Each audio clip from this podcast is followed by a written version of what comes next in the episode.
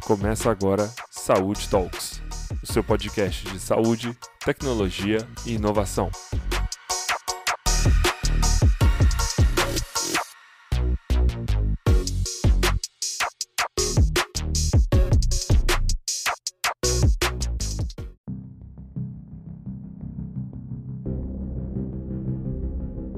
Imagine você sozinho em casa, em sua cama, se preparando para dormir. De repente, um incômodo forte no peito. Você se sente mal e resolve pedir ajuda. Quando pega seu celular, está sem bateria. Olha para o seu relógio e nele está escrito: sua frequência cardíaca não está normal. Ligando para a emergência. Tudo escurece. Você acorda no hospital e os médicos dizem: seu relógio chamou a ambulância e enviou o seu endereço. Ele salvou a sua vida. Pode até parecer uma história de ficção científica, mas se você pesquisar Apple Watch salva vida no Google, você vai ver que o relógio da Apple tem feito muito mais do que mostrar as horas. Você sabia que o Apple Watch faz parte de uma categoria de tecnologia chamada Internet das Coisas? Eu sou Bruno Nascimento. Seja bem-vindo ao Saúde Talks.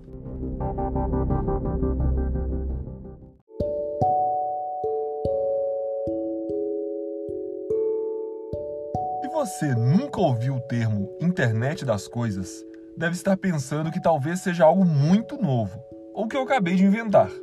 O termo existe desde 1999 e descreve basicamente colocar internet nas coisas. Qualquer dispositivo, seja ele eletrônico ou não. Mas antes de explicar a fundo o que é essa tecnologia, vamos voltar um pouco na história da internet. A internet que conhecemos aconteceu em três fases. Na primeira fase, conectamos máquinas a máquinas e permitimos que elas trocassem informações, documentos e dados. Nesse momento, os computadores ainda eram máquinas imensas e de difícil acesso à população geral. Na segunda fase, chamada de internet das pessoas, conectamos pessoas com outras pessoas. Foi o grande boom dos celulares, tablets, da comunicação instantânea e das redes sociais. A terceira fase da internet é a que estamos atualmente. É a fase da internet das coisas. Conectamos coisas à internet.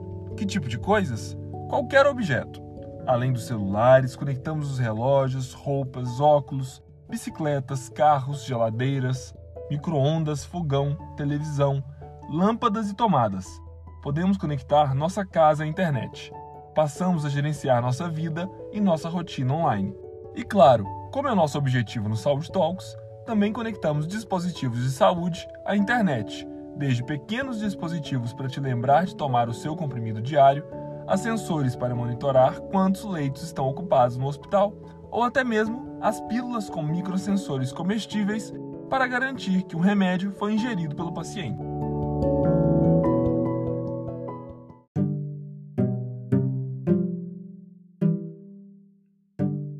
Passamos a comunicar e a sentir através da internet. A internet faz parte cada vez mais das nossas vidas. E por conta disso, apesar de termos quase 8 bilhões de pessoas na Terra, temos previsões de até 50 bilhões de dispositivos conectados à internet para 2020 e 125 bilhões para 2030. Agora pense na sua vida. Olhe ao seu redor. Quantos dispositivos você tem conectados à internet na sua casa ou no seu local de trabalho. Além de conectar à internet, esses dispositivos estão coletando e transmitindo dados, e dados que podem significar desde a falta de água na sua geladeira ou a temperatura do ar-condicionado no seu consultório, mas também podem significar um ritmo cardíaco que indica a necessidade de intervenção médica de urgência e pode significar o futuro da sua vida.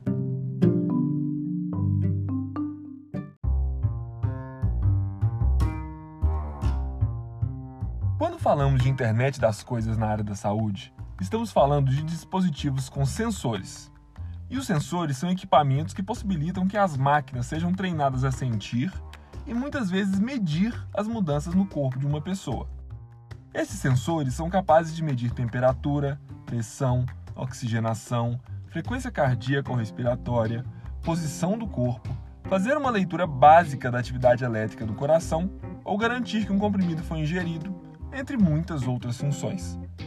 Quando colocamos sensores que podem ser vestidos como roupas ou colocados ao corpo sem atrapalhar nossas atividades diárias, chamamos esses dispositivos de vestíveis, ou do inglês wearables.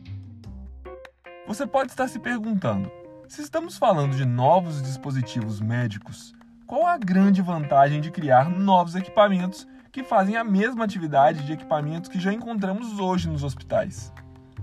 Vou explicar isso exemplificando as duas possíveis jornadas de um paciente: a jornada padrão, linear, e a jornada circular, com a presença dos sensores e dos vestíveis.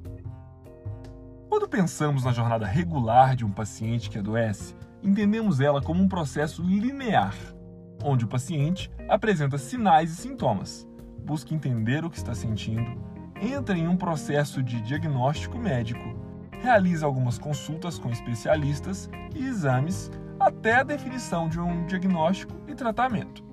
Neste processo, temos uma jornada inteiramente iniciada pelo paciente, com longos tempos de espera que podem piorar a condição ou diminuir seu engajamento no tratamento.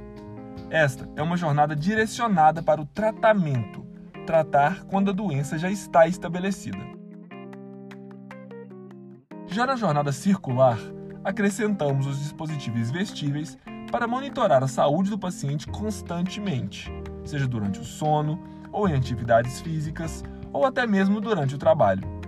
O objetivo dessa monitorização contínua é captar alterações antes mesmo do paciente apresentar qualquer sintoma. Os dispositivos vestíveis são responsáveis por detectar precocemente qualquer alteração que seja fora dos padrões saudáveis do paciente. Essas alterações são detectadas por uma equipe de saúde que agenda exames preventivos com base nas pequenas alterações observadas pelos sensores e com esses resultados é possível realizar prescrições sobre demanda, acompanhar continuamente a evolução dos dados e ajustar tratamentos e doses ao longo do tempo. Se considerarmos adicionar consultas virtuais ao processo, diminuímos ainda mais o tempo de espera por atendimento. Nessa jornada, temos um processo direcionado para a prevenção. Identificar sinais e sintomas antes do paciente iniciar um processo de adoecimento aumenta a chance de sucesso do tratamento, diminui os custos do processo terapêutico, aumenta a qualidade de vida do paciente e o empodera da sua própria condição. É dar ferramentas para que ele gerencie sua própria saúde. Não pensarmos somente no paciente em um quadro inicial e trazermos os sensores para a rotina de um paciente idoso em processo de recuperação após um procedimento aumenta a personalização do cuidado. E a principal vantagem nesse caso é a deshospitalização.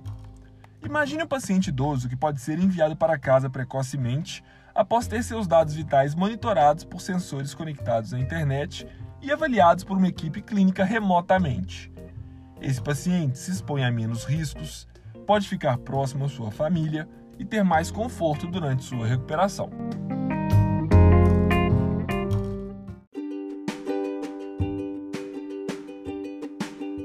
internet das coisas na área da saúde é grande em três pontos: diagnóstico e monitoramento remoto, acompanhamento de tratamento e as plataformas de modificação do estilo de vida.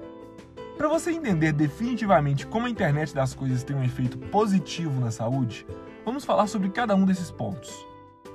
No diagnóstico e monitoramento remoto, temos a principal atuação da internet das coisas no combate à pandemia, Aeroportos pelo mundo, devido ao alto fluxo de pessoas, instalaram sensores de temperatura, conhecidos por scanners térmicos, para ferir a temperatura dos passageiros que chegavam ao país.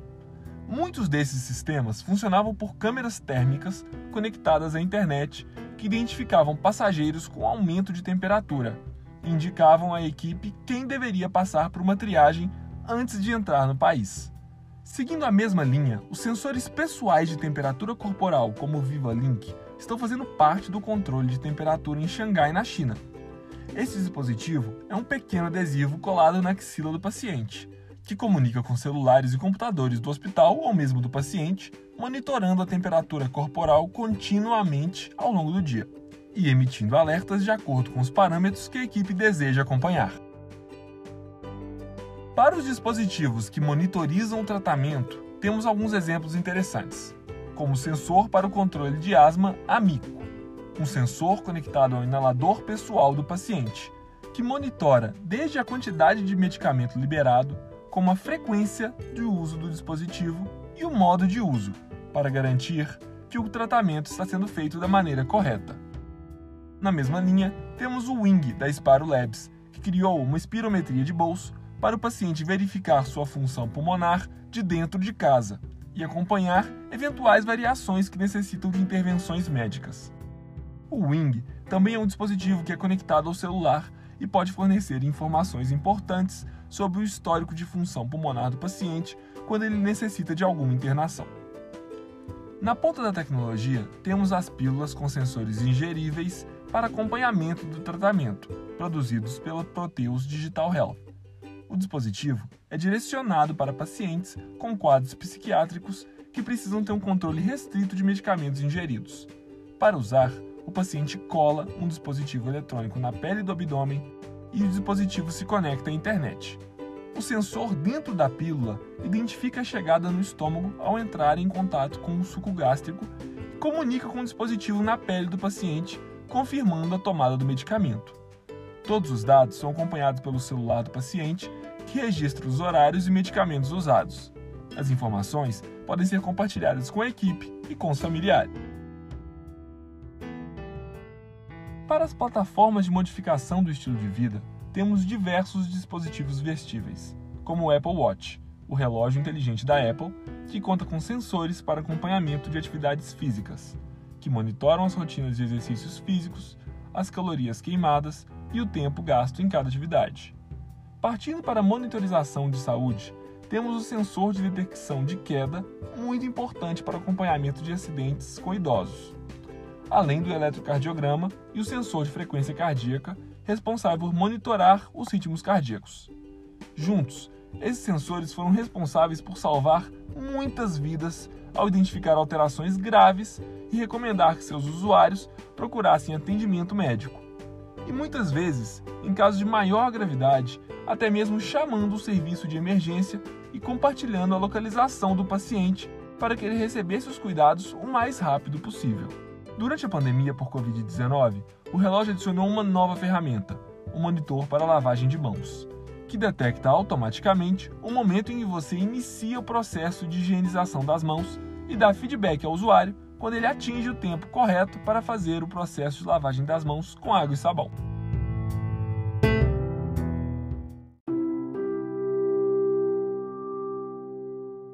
Estamos na era do paciente conectado, que acredita que a tecnologia pode melhorar a sua saúde. Ele está cada vez mais disposto a ser monitorado continuamente e acredita que coletar e transmitir dados pode impactar positivamente a sua saúde. Cada vez mais teremos pacientes chegando à consulta com relatórios de dispositivos, relógios, pulseiras ou aplicativos que apresentaram algum alerta sobre alguma alteração em sua saúde. Cabe a você, profissional, além de orientar sobre a doença e o tratamento, educar seu paciente sobre os dados dos seus dispositivos e como eles podem participar do tratamento e até mesmo indicar uma alteração que necessita de sua atenção. Agora, se você nunca prescreveu um aplicativo ou dispositivo vestível para um paciente, talvez seja o momento de considerar essa possibilidade.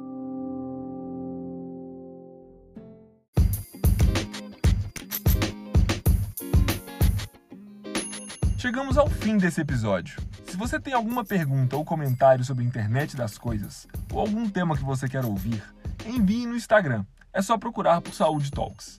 Lembre-se de seguir o podcast em sua plataforma preferida e também de seguir no Instagram, onde continuamos a discussão sobre o assunto da semana. Lembre de conferir os links de inspirações na descrição desse episódio. Semanalmente falamos sobre saúde, tecnologia e inovação. Eu sou o Bruno Nascimento e esse é o Saúde Talks.